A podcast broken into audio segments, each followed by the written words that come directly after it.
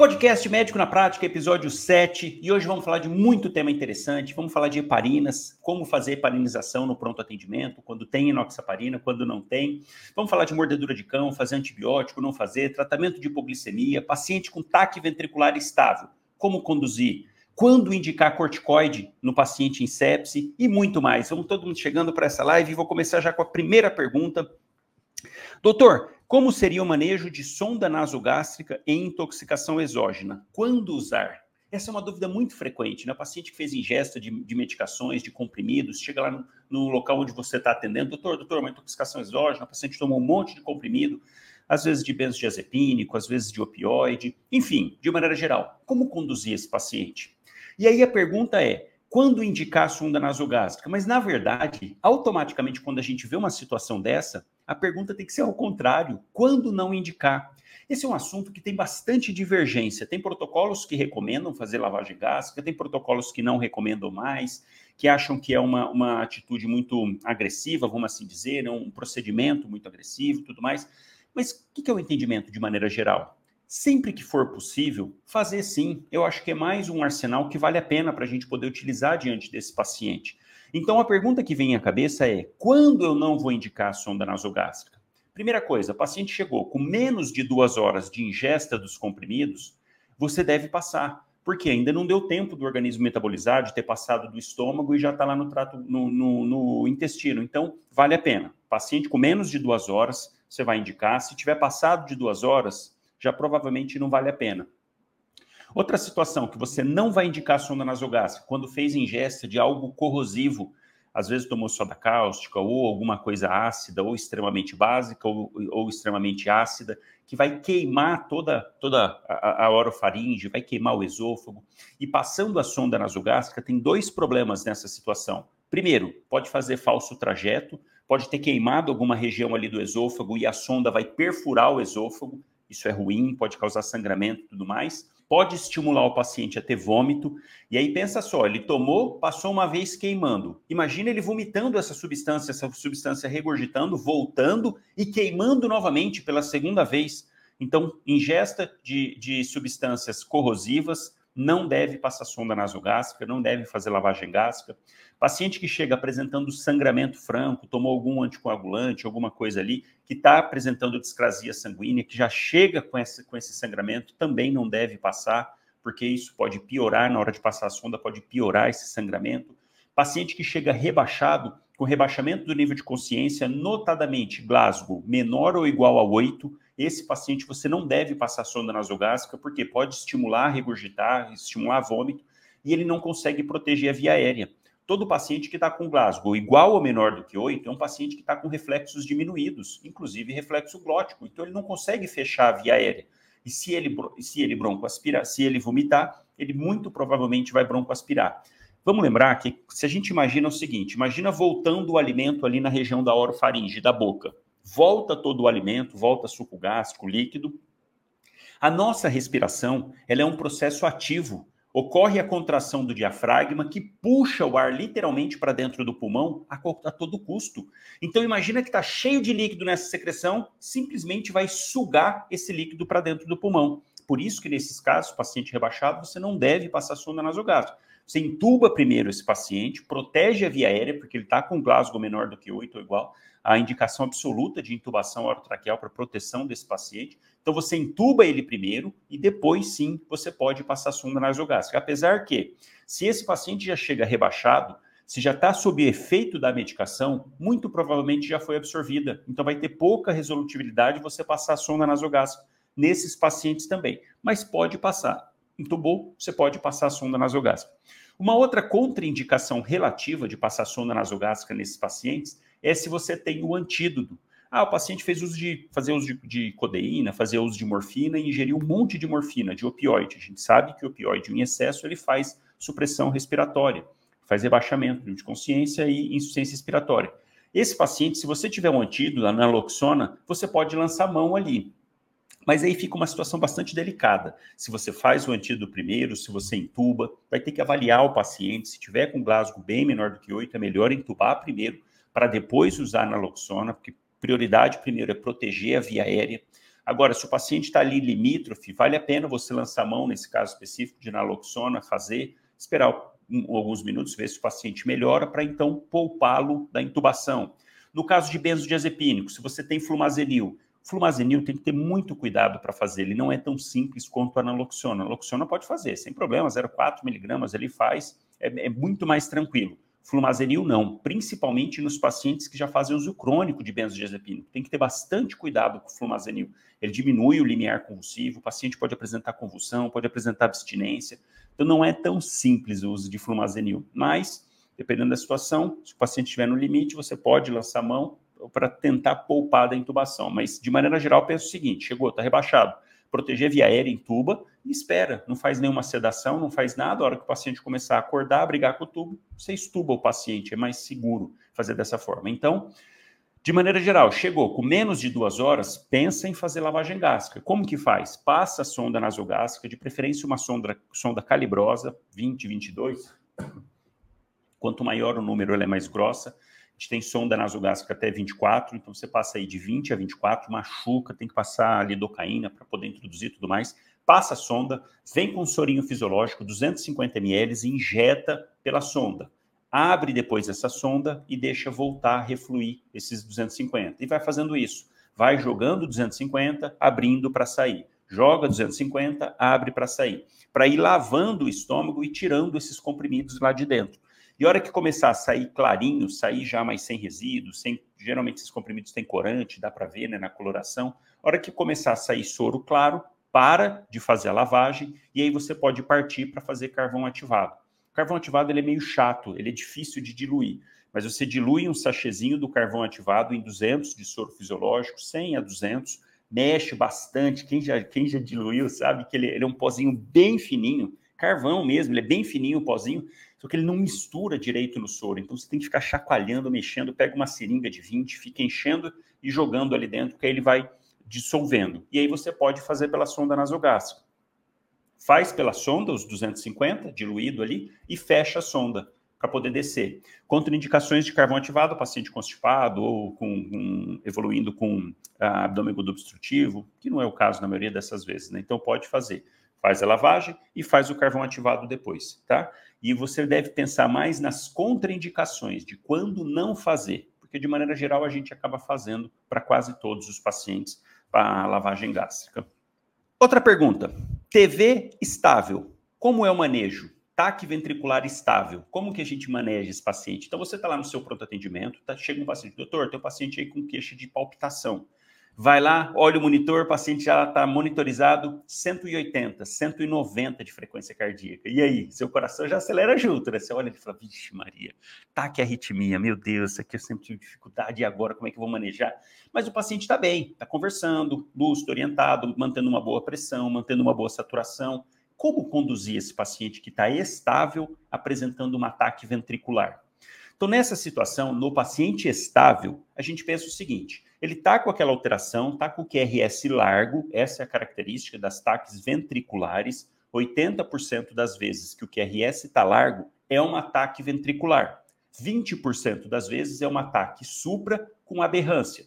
Então é a minoria. A maioria é ataque ventricular com QRS largo. Ok. Você viu essa situação e o paciente está mantendo uma boa perfusão periférica, enchimento capilar ok, mantendo o nível de consciência, não tem dor no peito, não tem falta de ar, não está hipotenso. Isso caracteriza que esse paciente realmente está hemodinamicamente estável. Cuidado aqui só com uma pegadinha. Às vezes o paciente chega com tudo isso, chega com uma saturação boa, com uma pressão boa, conversando, tudo mais, só que ele está com dor no peito está com uma dor típica no peito em aperto, às vezes moderada intensidade, e você tende a pensar, não, mas a pressão está boa, a saturação está boa, não está com falta de ar, não está com mais nada, ele está estável. Não, se ele tiver com dor no peito, essa é pegadinha, isso é instável.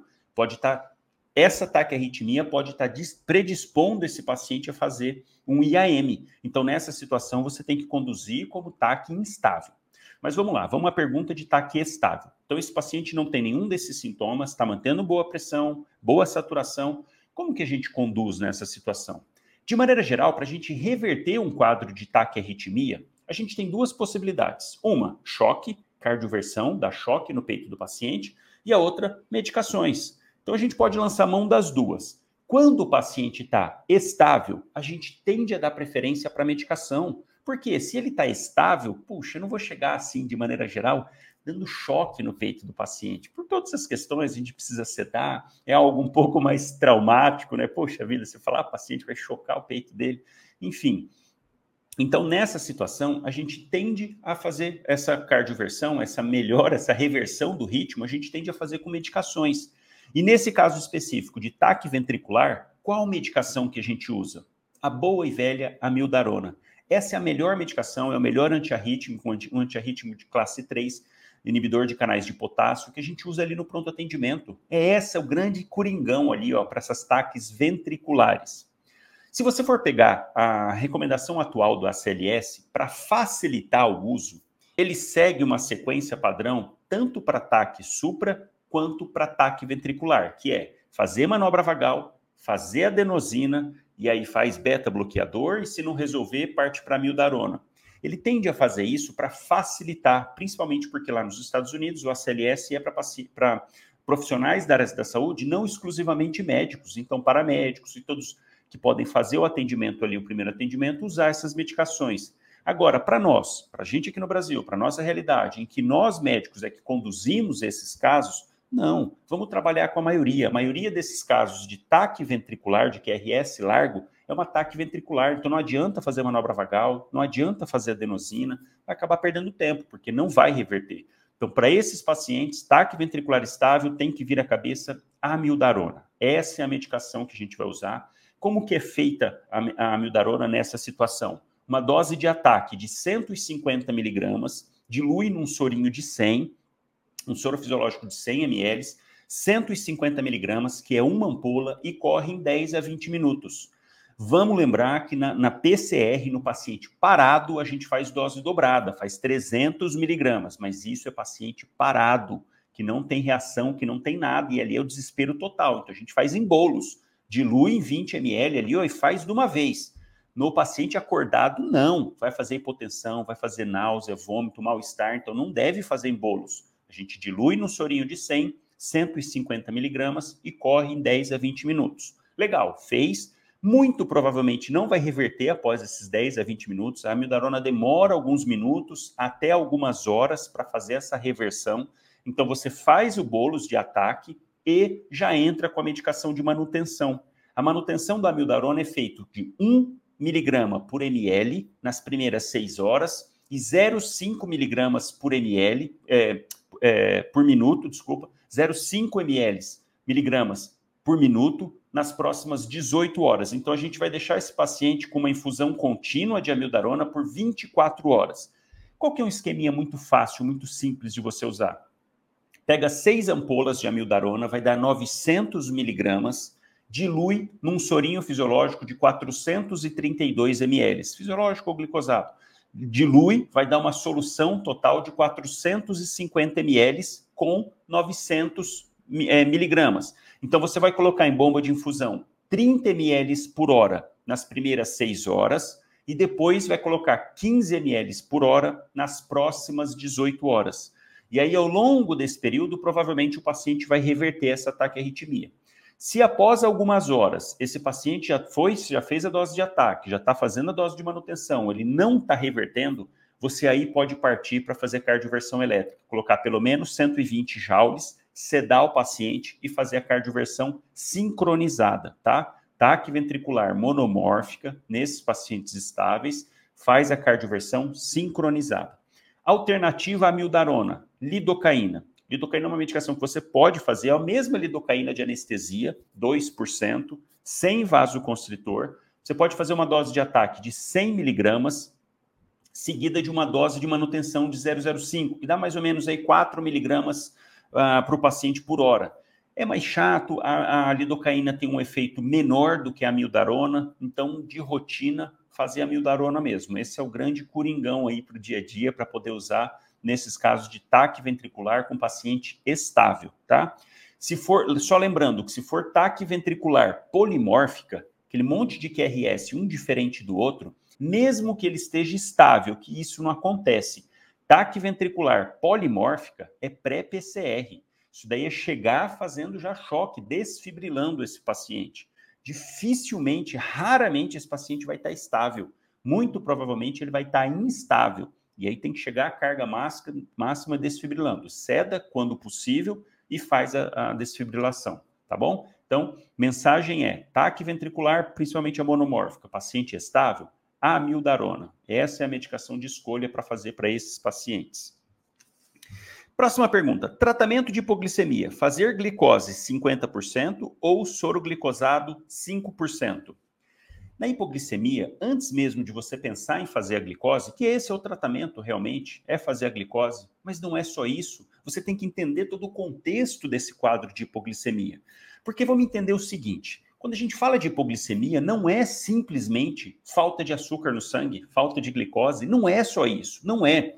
O nosso organismo, ele briga muito diariamente para não deixar com que a gente fique hipoglicêmico. Tanto que o que, que a gente vê no dia a dia, o que, que a gente vê na rotina das pessoas, da humanidade, é muito mais tendência à hiperglicemia do que à hipoglicemia.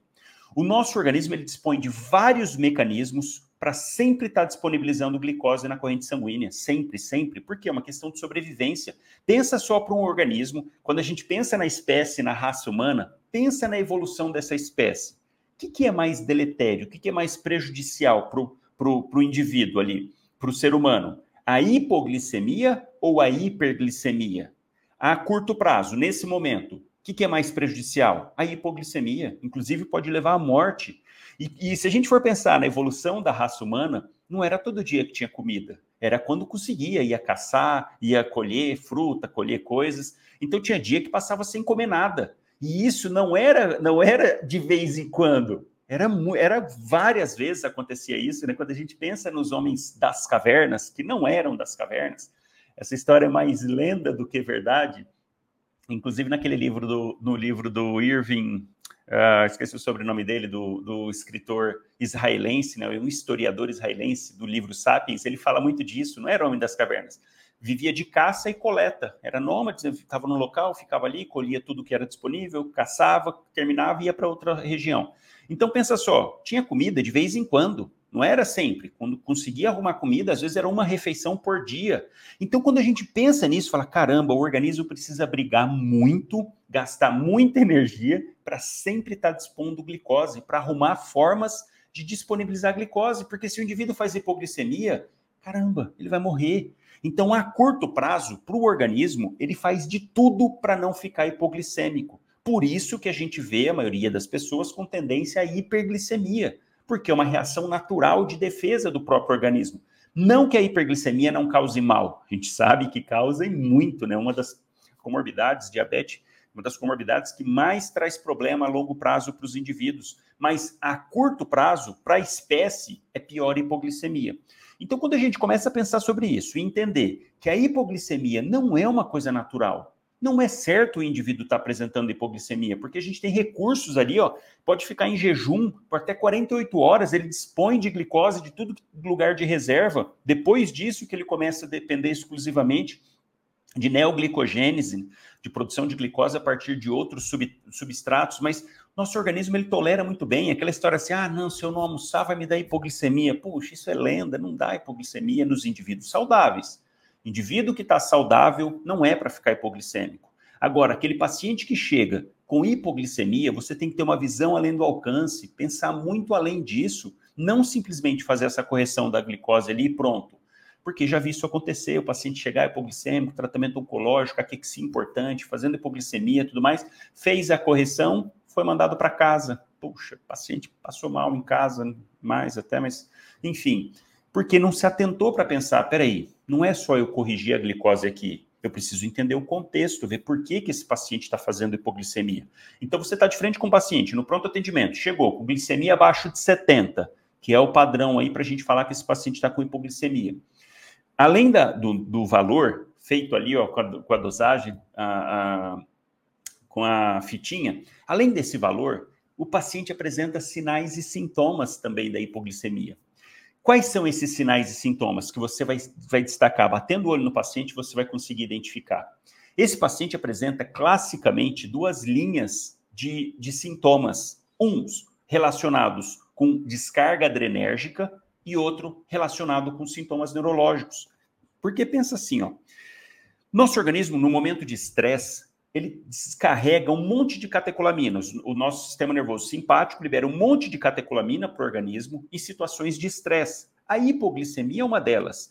E nessa situação, começa a descarregar um monte de adrenalina para a corrente sanguínea, porque a gente sabe que a adrenalina vai atuar em vários sítios, ajudando o glucagon, ajudando a, a mobilização de glicose das reservas para dispor mais glicose para esse organismo. Então, quando começa a fazer hipoglicemia, inicialmente, são esses sinais e sintomas de descarga adrenérgica que a gente vê. É o paciente que chega com tremor, taquicardia, sudorese, é muito característico. Ele chega com aquela sudorese fria, você põe a mão no paciente, ele está pegajoso, está bem molhado, é, um pouco agitado inicialmente, ele fica um pouco agitado, taquicárdico, pele fria, molhado né, com essa liberação de sudorese, são sintomas adrenérgicos. E conforme essa hipoglicemia vai progredindo, vamos lembrar que o cérebro depende muito de glicose. E o cérebro é o único órgão do nosso organismo que utiliza exclusivamente a glicose. Ele não usa mais nenhum tipo de substrato, como, por exemplo, corpos cetônicos, produtos de aminoácidos,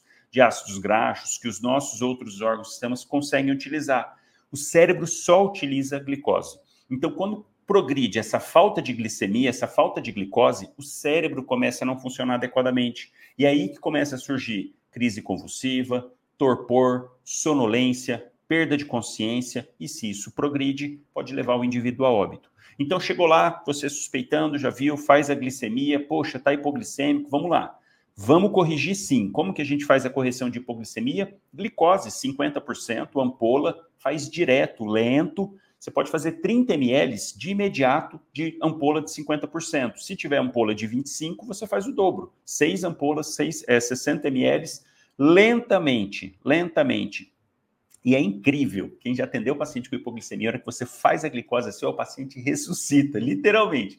Tá lá, você já está até pensando, meu Deus, eu vou ter que entubar, porque não está respondendo, estímulo zero, o paciente está gemente, não responde, Glasgow 6, tá? Você faz a glicose, dá cinco minutos, o paciente está conversando. É mágica. Na verdade é, porque você forneceu a glicose, pronto, chegou a glicose no cérebro, volta a atividade neuronal normal. Então, esse é o primeiro, primeiro momento, a primeira fase, é fazer essa glicose ali de imediato. Então, 3, ampo 3 30 ml de glicose 50%.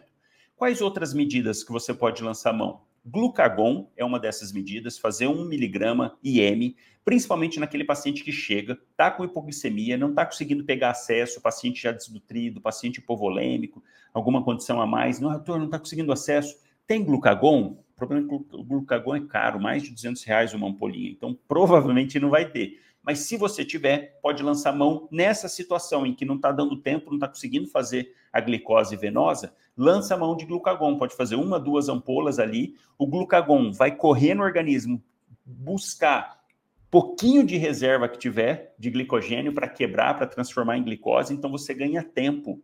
Ganha tempo, esse paciente dá uma melhorada até conseguir um acesso para realmente poder fazer a, a glicose. Outra alternativa é passar uma sondinha e jogar a glicose dentro da sonda, mas demora mais para agir. Então, o ideal é sempre fazer venosa. Então, glucagon pode ser lançado mão. Outra medicação que a gente pode utilizar, mas que demora um pouco para agir, corticoide, fazer hidrocortisona para o paciente, de 100 a 300 miligramas. Como a gente tem frasco com polinha de 250, faz 250, mais fácil. Dilui lá o pozinho, pode diluir para 20, pode diluir num soro de 250, enfim. O ideal para corticoide é diluir 1 miligrama para cortisona, é 1 miligrama para 1 ml, é o melhor para não fazer flebite, mas numa condição que você quer fazer mais rápido, você pode diluir para 20 e fazer lentamente 250 miligramas de hidrocortisona. A hidrocortisona, assim como os glicocorticoides de maneira geral, eles funcionam como o próprio nome fala, glicocorticoide, é disponibilizar glicose na corrente sanguínea. Então ele vai melhorar um pouquinho o metabolismo para poder surgir mais glicose, produzir mais glicose a partir de outros substratos. O problema é que isso demora. Vai mobilizar aminoácido, vai mobilizar lipídios para levar para o fígado, para então transformar em glicose. Isso demora um tempo, mas pode ser feito. Essas são as medidas iniciais para esses pacientes que chegam. Mas você precisa ter uma visão muito além disso e tentar buscar o que está acontecendo, porque isso não era para estar tá acontecendo. E aí você pode dividir o paciente em duas, em duas linhas de raciocínio clínico o paciente com doenças, com comorbidades e os pacientes sem comorbidades. Porque aquele paciente que está com alguma comorbidade, que está fazendo tratamento, que está pronto, você já consegue encaixar ele. Olha, é um paciente que está com caquexia importante, é um paciente cirrótico, etilista pesado, cirrótico de longa data, está fazendo hipoglicemia, é justificável. Paciente com insulinoma, está esperando para fazer cirurgia, está lá com um tumorzinho no, no pâncreas, que é um insulinoma, está esperando, não consegue, está descarregando um monte de insulina, pronto, você já justifica. Agora, aquele paciente que não tem comorbidade, que não tem doença, você vai ter que ver, buscar alguma coisa que está acontecendo. Tem casos de acontecer hiperglicemia em pacientes não com insulinoma. O paciente pode estar fazendo uso de medicação, por exemplo, eu atendi uma vez uma paciente fazendo hipoglicemia. Chegou lá, hipoglicêmica, tudo mais, fiz a correção, melhorava, dali meia hora, hipoglicemia de novo, fazendo, e ficou nisso.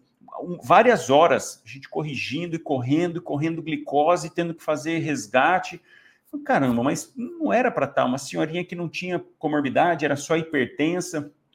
Até que eu fui investigar, falei, mas o que, que a senhora está tomando de medicação? Ah, eu tomo captopril, doutor. Quantas vezes por dia está tomando? Ah, tomo dois de manhã, dois à noite, de 25, né? Dois de 25 de manhã, dois à noite. Falei, ah, é só isso que está tomando de medicação? Só. Aí ela, ela, não lembro como que ela falou que o marido tomava outras medicações. Eu falei, ah, é? É, meu marido é diabético, ele está tomando um, um, comprimidinho, inclusive o comprimidinho é igualzinho ao captopril. Eu, puxa vida, é glibenclamida que chama? Ela, é esse mesmo, doutor. Será que a senhora não tomou errado? Não. Foi ver, estava tomando errado. Ela tomou um, dois, dois dias, eu acho, tomou glibenclamida no lugar de captopril. Por isso que estava fazendo hipoglicemia desse jeito. Então, a gente precisa ter essa visão. Deixei ela em observação por mais tempo, porque ia ficar fazendo hipoglicemia. Então a gente ia ficar corrigindo, mas descobrimos a causa. Você precisa pensar nisso, porque senão corre o risco de você atender o paciente, fazer a glicose, melhorou a glicemia, mandar ele para casa e ele fazer hipoglicemia em casa. Imagina se isso acontece à noite, o paciente é encontrado no outro dia morto já. Isso é terrível. Então não é só fazer a correção de glicose, é você tentar entender o contexto do porquê daquela hipoglicemia faz a correção sim, mas sempre tentando entender. Se o paciente, após a correção, se o paciente estiver hidratado, você pode deixar ele com soro glicosado, sem problemas. Se o paciente estiver desidratado, você tem que fazer soro fisiológico e acrescenta glicose 50% dentro desse soro, tá? Então isso é importante depois da correção, você avaliar essa condição do paciente. Hidratado, pode deixar soro glicosado desidratado, faz soro fisiológico e põe glicose dentro. E para terminar esse assunto, no paciente cirrótico, como eu citei, além de fazer a reposição de glicose, e aqui cabe um detalhe, né? Paciente cirrótico, paciente etilista pesado ou paciente que está alcoolizado, a glicose não é antídoto para isso. A gente tem essa imagem, ah, paciente bebeu, tá lá, vai, poxa, vai lá para uma, uma festa que está voltando às festas da faculdade aí, vai lá numa chopada, mede chopp e tal bebe um monte, fica lá mal. Ah, vamos fazer glicose. Glicose não é um antídoto. Você faz glicose quando está com hipoglicemia. Então, nos casos de paciente cirrótico, etilista pesado, que chega com hipoglicemia, você deve corrigir. Lembrando de fazer junto vitamina B1, tiamina, 100 miligramas para esses pacientes. Tem ampolinha específica, chama citoneurin, o nome comercial mais conhecido da, da tiamina 100 miligramas junto com a reposição de glicose, tá? Porque a tiamina ela ajuda no metabolismo dessa glicose. Pacientes desnutridos, pacientes cirróticos, já não se alimenta bem, não tem reserva de tiamina. Você joga um monte de glicose lá, não vai ter essa tiamina, ou vai tirar o último recurso da tiamina que tinha ali, causando lesão neuronal três, cinco dias depois desse paciente, e é irreversível. Então, importante para pacientes cirróticos, etilista pesado, desnutrido, pacientes desnutridos também, que está fazendo hipoglicemia, você fizer, tem que fazer a reposição junto de tiamina. Tá legal? Então faz a reposição de glicose, mas pensa muito mais amplo, no contexto geral dessa hipoglicemia, para realmente fazer o melhor para o paciente. Quando suturar no PS e quando encaminhar para cirurgia?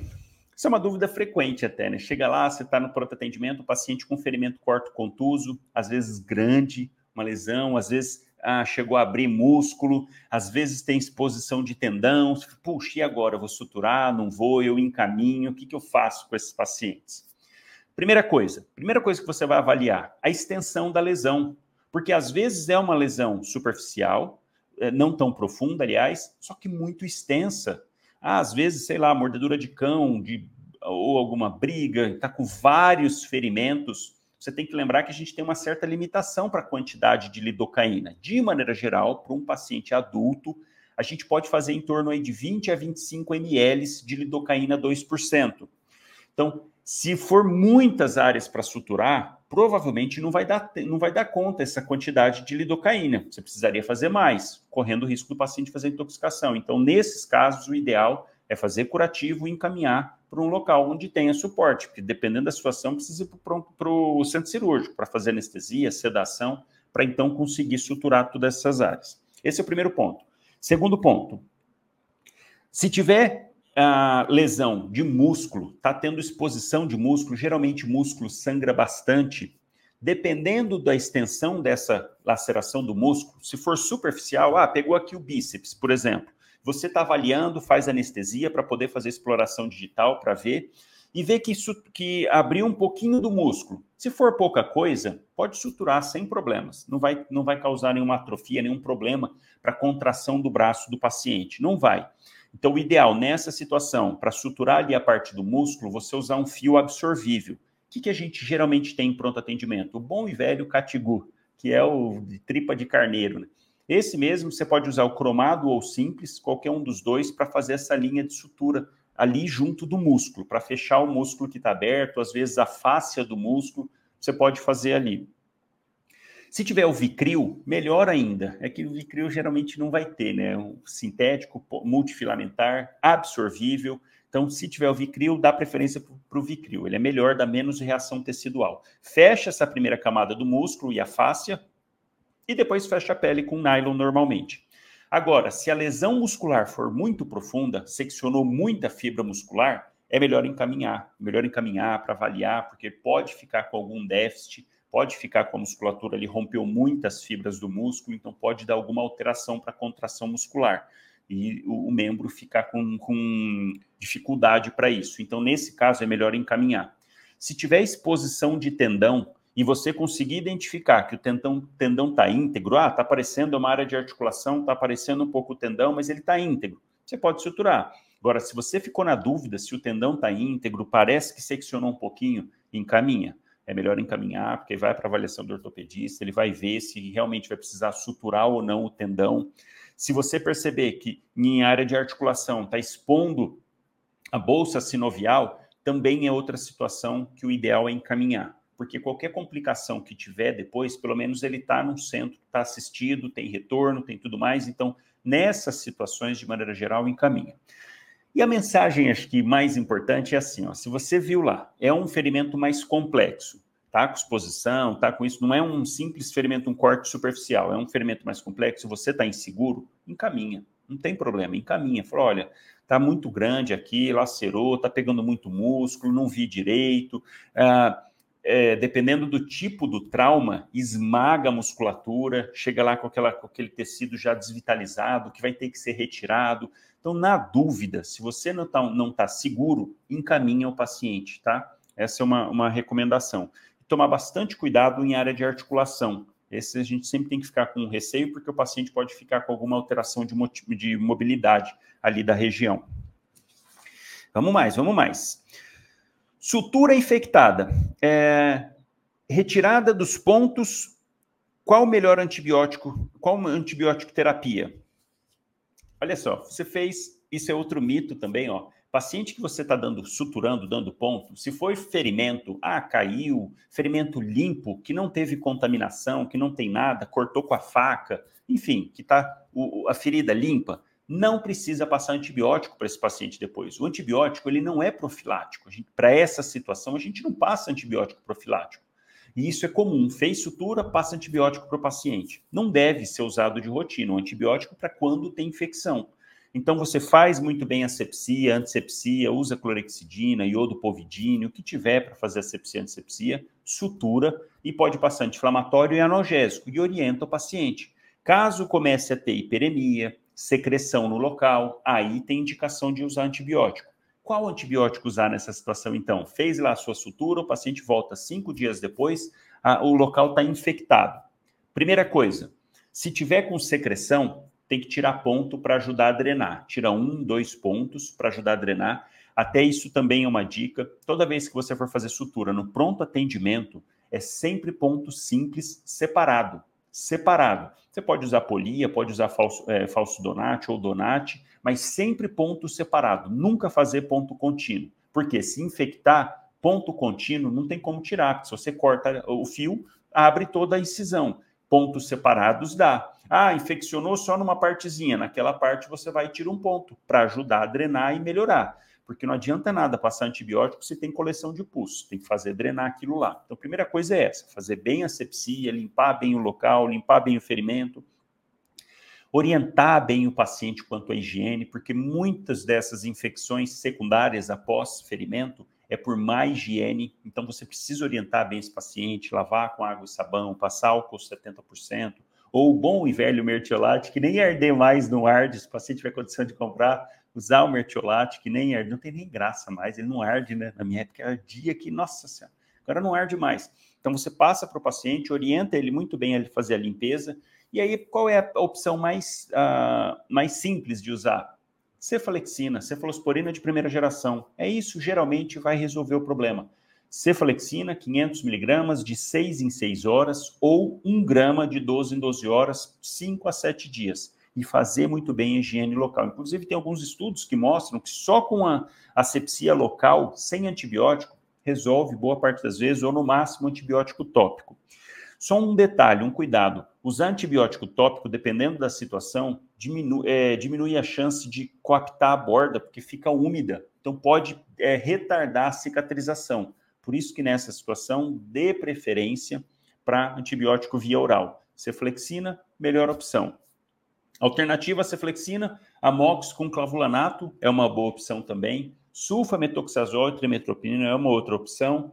Uh, quinolona, você pode lançar mão também. Ciprofloxacina, a gente tem visto uma resistência até mais elevada para cipro, principalmente se for estrépito, não vai pegar muito bem, mas segue ali como terceira, quarta linha, tá? Mas primeira boa velha escolha, amoxil, é, ceflexina. Segunda opção, amox com clavulanato.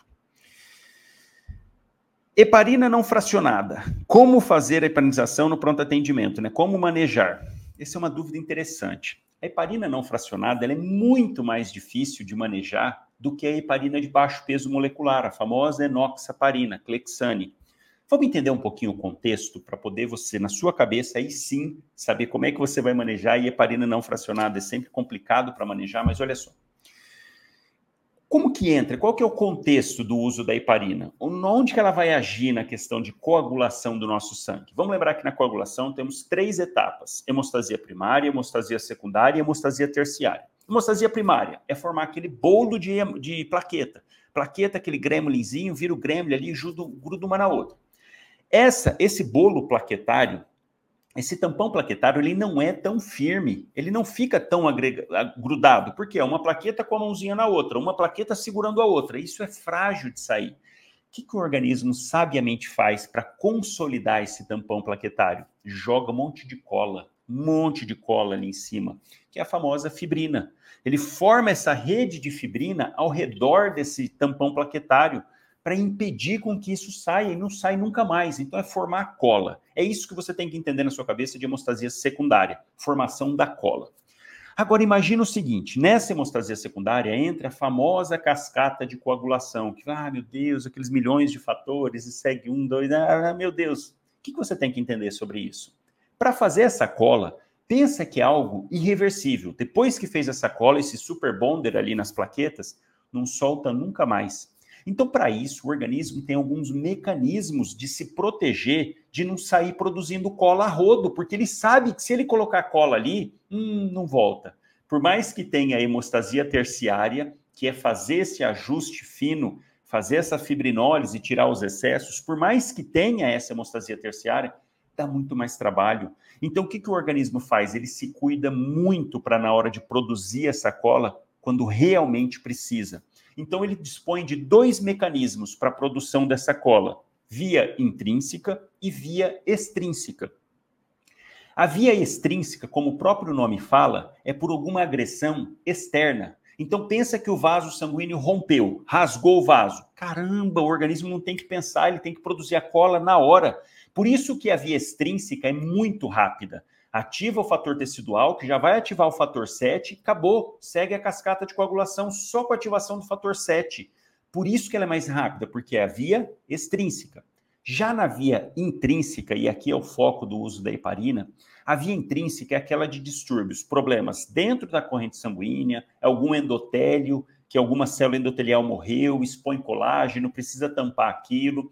São situações que o organismo precisa ter muito mais cuidado para a produção da cola. E é por isso que na via intrínseca a cascata é muito maior. Eu ativo 12, que ativo 11, que ativa o 9, que independente, o 8 ativado se junta ao 9 para terminar a cascata. Então olha como que o organismo tem vários várias etapas para não sair coagulando a rodo, para não sair produzindo fibrina assim de maneira descontrolada.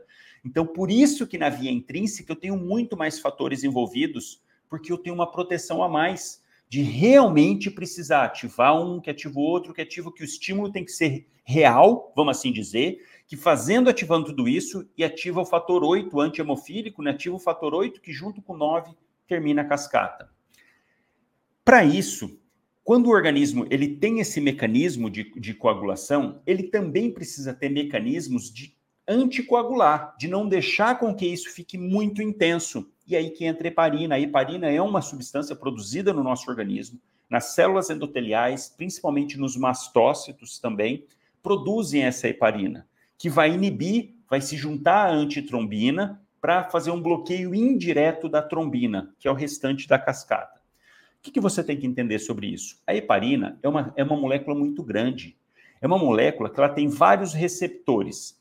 De maneira geral, a atuação é junto da antitrombina, inibindo indiretamente a trombina, essa é a principal ação, mas também tem sítio de ligação com o fator 10, com o fator 12, fator 11 e fator 9. E é por isso que a heparina é tão difícil de manusear, porque tem hora que ela se liga mais à antitrombina, tem hora, que se liga mais ao fator 10, tem hora que se liga ao fator 12, fator 11, e fica essa inconstância. Ela hora se liga mais aqui, mais ali, e ela acaba atrapalhando, assim dizer, ela não tem um, um efeito contínuo, não tem que, que é a enoxaparina, ou heparina de baixo peso molecular? A indústria farmacêutica brilhantemente pegou essa molécula toda grandona da heparina e cortou só o pedacinho que se liga ao fator 10A. Olha, olha que coisa brilhante. Pega uma molécula grande, toda que vai ligar cada hora em um local, não, fica muito inconstante. Não dá, não dá, porque hora se liga mais ao 12, hora se liga mais ao 10 não dá para eu ter um controle dessa molécula. Agora, eu vou lá e corto só o pedacinho que se liga ao fator 10A. Caramba, a hora que eu administro essa heparina é totalmente previsível, porque ela vai lá e se liga ao fator 10A. Então, eu mantenho uma constância na heparina de baixo peso molecular, enoxaparina. Por isso que é muito mais fácil, muito mais seguro o uso da enoxaparina. O problema é o custo, ela é muito mais cara do que heparina não fracionada. Esse é o problema mas de escolha, sempre que tiver, enoxaparina. Como que a gente faz anticoagulação com enoxaparina? 1 miligrama por quilo subcutâneo de 12 em 12 horas. Paciente de 60 quilos, 60 miligramas de manhã, 60 à noite. Paciente de 80 quilos, 80, 80 miligramas de manhã, 80 à noite. Simples assim, muito fácil, muito seguro. Não precisa fazer dosagem de TTP para esses pacientes, não altera. Então, você faz e sabe que está agindo. E a heparina não fracionada? Você está num pronto atendimento, não tem enoxaparina, chega um paciente com IAM, chega um paciente com, com TEP. Como fazer o manuseio? Puxa, é bem complicado, é difícil. Por quê? Você vai ter que fazer um bolos de heparina não fracionada. Esse bolos geralmente varia de 60 a 80 unidades, com dose máxima de 5 mil unidades. Então, você faz o bolos, geralmente aí 5 mil, de 4 a 5 mil unidades e depois você precisa fazer continuamente em bomba de infusão. Caramba, quem já fez isso sabe o tanto que é difícil. Você tem que ficar dosando o TTP desse paciente, que o TTP, vamos lembrar, vê a via intrínseca. O, T, o TAP ou TP vê a via extrínseca. Então, para heparina não fracionada, eu faço TTP ou TTPA. Faço, preciso deixar entre 60 e 70 segundos, mais ou menos. Então, você começa, faz o bolos, dilui a heparina num sorinho. Tem vários esquemas, você pode diluir 7.500 unidades em 150 ml de soro fisiológico, vai dar uma concentração de 50 unidades por ml, Ou você pode diluir 25 mil unidades de heparina não fracionada em 245 de soro fisiológico, e que vai dar uma concentração de 100 unidades por ml. Isso não precisa decorar, você consegue consultar, mas o importante é você faz o bolos de 5 mil unidades e depois coloca para correr de 12 a 18 unidades por quilo minuto. Puxa vida, isso é difícil de fazer difícil ali, ó. No pronto atendimento, você vai administrando, e aí a cada seis horas tem alguns scores para você acompanhar algumas tabelinhas de ajuste da dose. Caramba, é complicado. Pronto atendimento para fazer paralisação dessa maneira é bastante complicado. Bastante complicado. Você vai fazer o bolo, você vai colocar a bomba de infusão, cada seis horas repetindo o TTP e aí fazendo esse ajuste. Vai ter que pegar uma dessas tabelinhas de ajuste. Ah, se tiver entre tanto e tantos segundos, se tiver entre 35 e 40 segundos, aumenta 4 ml hora. Ah, se tiver menos, enfim, tem protocolos para isso que é muito chato. Tem um esqueminha de heparinização de uh, heparina não fracionada, um esquema canadense, muito bacana de fazer subcutâneo. Ainda não está completamente validado. Talvez algum tempo ele fique realmente aí mais certo de ser utilizado, que você faz subcutâneo de tempos em tempos. Mas ainda não é a realidade. A realidade para para heparina não fracionada é você fazer venosa. E aí o último adendo, existe uma substância que pode ser usada para reverter heparina, tanto enoxaparina quanto heparina não fracionada, que é a chamada protamina. Protamina pode ser usado tanto para reversão de um quanto de outro. Geralmente, 1 miligrama de protamina reverte 100 unidades de heparina não fracionada, enquanto que 1 miligrama de protamina reverte 1 miligrama de uh, enoxaparina. A enoxaparina tem uma meia-vida no nosso organismo de até 6 horas, de 3 a 6 horas. Então, paciente que fez uso de enoxaparina com menos de 8 horas, ah, ele fez lá 80, é, fez 60 miligramas de enoxaparina. Você pode usar a protamina com dose máxima de 50 miligramas. Então, faz a protamina e vai avaliando. No caso da heparina não fracionada, a meia-vida de ação da heparina não fracionada é de até 90 minutos, 60 a 90 minutos. Então, você vai avaliar se nos últimos duas horas o paciente, quanto que foi infundido de heparina não fracionada e vai fazer as contas. Então, cada 1 miligrama anula 100 unidades. Cada 10 miligramas de protamina tem 1 ml. Então, o paciente fez lá 5 mil unidades, você vai usar 5 ml de protamina lentamente, não dilui, faz bem lentinho. Ela pode causar hipotensão, pode causar reação anafilática, então tem que ter um certo cuidado com protamina mas pode ser utilizado na reversão, dependendo do lugar que você tiver, se o paciente começar a apresentar sangramentos, tá? Então, heparina não fracionada, pronto atendimento, meu Deus, respira fundo, pega protocolo, vai fazer, mas é complicado, bastante complicado. Vamos mais, vamos mais. Quando fazer corticoide na sepse? Essa é uma pergunta interessante, porque na sepse, de maneira geral, a gente não, não deve sair usando o corticoide. E qual que é o contexto? Por que fazer corticoide nessa situação?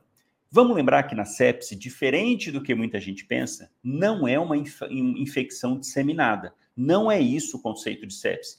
Sepse é um foco infeccioso e uma inflamação disseminada. Essa é, é, o que você tem que ter na sua cabeça muito nítida, muito claro a respeito de sepse. Não é que o foco infeccioso espalhou, que a bactéria espalhou pelo corpo. Não é isso.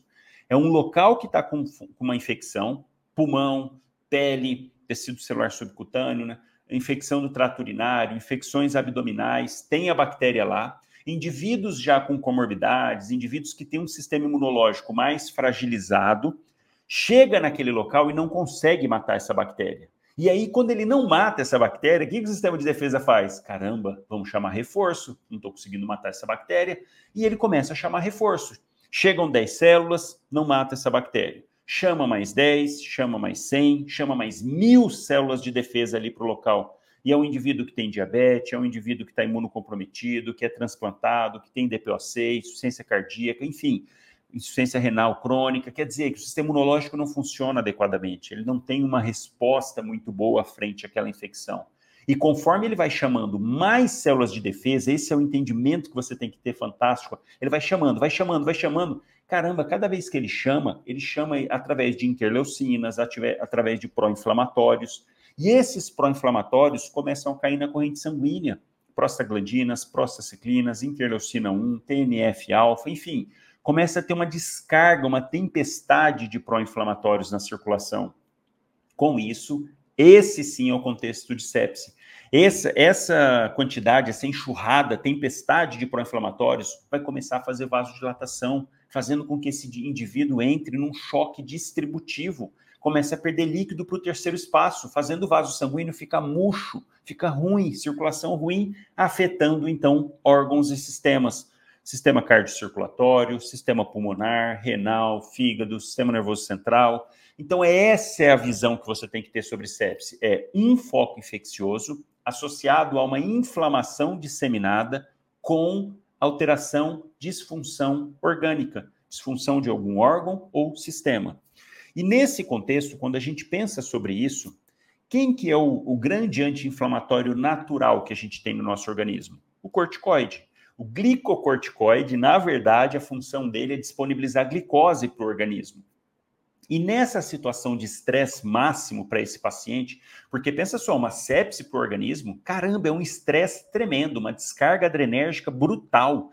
O organismo fica louco ali com essa situação, libera um monte de catecolaminas, vai lá na adrenal, espreme essa adrenal para liberar adrenalina, para liberar é, é, noradrenalina. E quem que está junto lá nessa adrenal, que também começa ali ó, a descarregar? Cortisol também é ali a produção de cortisol na adrenal. Então a adrenal começa também a descarregar um monte de cortisol na circulação para tentar minimizar, diminuir essa inflamação disseminada. Acontece que esse paciente, conforme vai tendo esse processo, vai se agravando, vai faltando cortisol é, é, endógeno mesmo, não vai tendo mais, porque está acabando as reservas. E aí, nessa situação, é que entra o contexto do uso de corticoide. Em qual situação que a gente vai pensar em usar? Quando você está usando um a noradrenalina, a última, a última atualização do guideline da Survive foi clara quanto a isso. Você está usando noradrenalina, a hora que chega a uma concentração de 0,25 a 0,50 microgramas quilo minuto, para um paciente aí de 70 quilos, dependendo da, da, diluição, mas vai ser em torno aí de uns 20 ml hora. A hora que chega nessa quantidade, você acrescenta um outro vasopressor, que é a vasopressina. E nesse momento, quando você está associando o segundo vasopressor, é o momento de entrar com corticoide.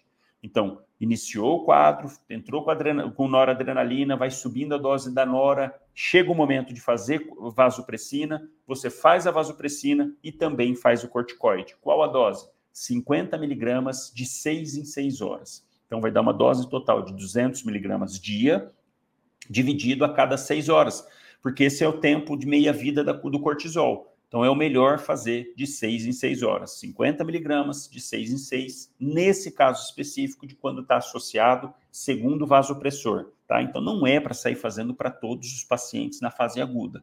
Isso vai ser avaliado depois, na hora que for para o CTI, dependendo da situação do paciente, você até pode ir lá acrescentar, mesmo sem ter iniciado o segundo vasopressor. Mas no pronto atendimento, na chegada desse paciente, não usar de rotina corticoide, tá? Inclusive, Pacientes que são é, que é feito corticoide de maneira indiscriminada aumenta a mortalidade. Então não deve ser usado dessa maneira, só quando estiver associando o segundo corticoide, tá? O segundo vasopressor. E para finalizarmos com chave de ouro, fazer antibiótico e mordedura de cão. Essa é uma pergunta sempre frequente, né? Já chegou lá, mordedura de cão, mordedura de gato. E aí, faço, não faço antibiótico? Qual que, como que conduz isso? Então, olha só, chegou. Primeira coisa, lavar o local com água e sabão. Se não tiver lavado ainda, você lá no local faz lavar com água e sabão ou com clorexidina. O problema é que arde muito, então você pode também anestesiar ali o local para lavar depois e fazer uma lavagem vigorosa dentro mesmo do ferimento. Tem que limpar muito bem. E se tiver algum tecido desvitalizado que morreu, necrosou, lacerou demais, tem que tirar tem que tirar anestesia, pega o bisturi e retira, tesoura, bisturi e retira. Feito isso, fica aquela dúvida. E agora? Vou suturar ou não vou suturar? E aí, o que fazer? De preferência, não suturar. Mordedura de animais, de animais, de, sempre que possível, de preferência, a gente não sutura. Mas se for na mão, se for na face, áreas de articulação em que o defeito estético vai ficar muito ruim, vai demorar muito para cicatrizar, lacerações grandes, aí sim você deve fazer uns pontos bem espaçados para orientar a fechamento por segunda intenção. Então, faz uns pontos espaçados, dependendo de cada situação. Faz anestesia, limpa bem, tira tecido desvitalizado e faz pontos separados. Jamais fazer intradérmico, jamais fazer ponto contínuo, não deve, porque se infectar vai ser um desastre, mesmo se for na face, tá? Fez, ok? E aí, passar antibiótico para o paciente? Sim, passar antibiótico para o paciente. Na microbiota lá da, da boca, do, do, principalmente do cachorro, do gato, tem gram negativo e tem também anaeróbio. Então, para esses casos, primeira escolha, uma escolha muito boa, fazer amox com clavulanato. Essa é a primeira escolha. O, o, o clavulin, 875 de amoxicilina, 125 de ácido clavulânico, de 12 em 12 horas por 7 dias. Esse é o padrão. Quando a gente associa o ácido clavulânico ao amoxicilina, a gente estende um pouquinho de ação para pegar anaeróbios. Então, essa é uma opção excelente, que pega gram negativo e que pega anaeróbios também. A alternativa a esse esquema, Ciprofloxacina junto com metronidazol é uma possibilidade, Cipro 500 de 12 em 12, metronidazol 500 de 8 em 8. Outra possibilidade, você pode usar uma, uma cefalosporina de segunda geração, a cefuroxima, pacientes alérgicos à amoxicilina, por exemplo, você pode usar cefuroxima, que pega gram negativo, junto com metronidazol também. Não, não usar cefalexina para esse caso específico, porque cefalexina pega gram positivo mas não pega gram negativo. Então, não é de escolha para mordedura de animais, tá? Primeira escolha, mox com clavulanato. Segunda escolha, cipro com metro ou cefuroxima com metro. Se não tiver metro, pode usar clindamicina, que dá na mesma também, tá? Fazendo essa associação. E aí lembrar de fazer antitetânica, se tiver tomado há menos de 5 anos, fazer antitetânica e antirrábica. Tem um protocolo que você vai avaliar se for região de mão, tem que fazer antirrábica, aplicação no local, mais a vacina, tem que fazer o soro, mais a vacina. Se forem animais que ah, são comprovadamente vacinados e que dá para acompanhar por 10 dias esses animais, pode não fazer. Aí dá para só acompanhar, se o animal morrer dentro desses 10 dias, faz depois. Se ele não morrer, aí não precisa fazer. Vamos lembrar que raiva tem letalidade de 100%. Por isso, toda essa preocupação, esse protocolo todo para conduzir esses pacientes, tá legal? Então é isso aí, pessoal. Já está dando uma hora aqui de podcast. Espero que vocês tenham aproveitado. Se você gostou, aproveita, compartilha com seu amigo, manda para ele. Falamos de várias coisas interessantes aí pro dia a dia, alguns entendimentos que eu tenho certeza que vai fazer a diferença na vida dele, ele vai fazer a diferença na vida de muito paciente. Então aproveita, compartilha, manda para eles que eles vão ficar eternamente gratos com vocês. E quem não está inscrito ainda no YouTube, vai lá, se inscreve no YouTube. Quem não está inscrito no canal do Instagram, vai lá, se inscreve no Instagram também. Ativa o sininho, ativa as notificações, porque sempre que sair um vídeo novo, você vai receber, não vai perder nada. Acompanhe o perfil, que sempre tem coisa bacana também no Instagram, fico colocando nos stories. Os stories não ficam salvos, então aproveita que sempre tem alguma sacadinha para o dia a dia que vai ajudar bastante. Grande abraço.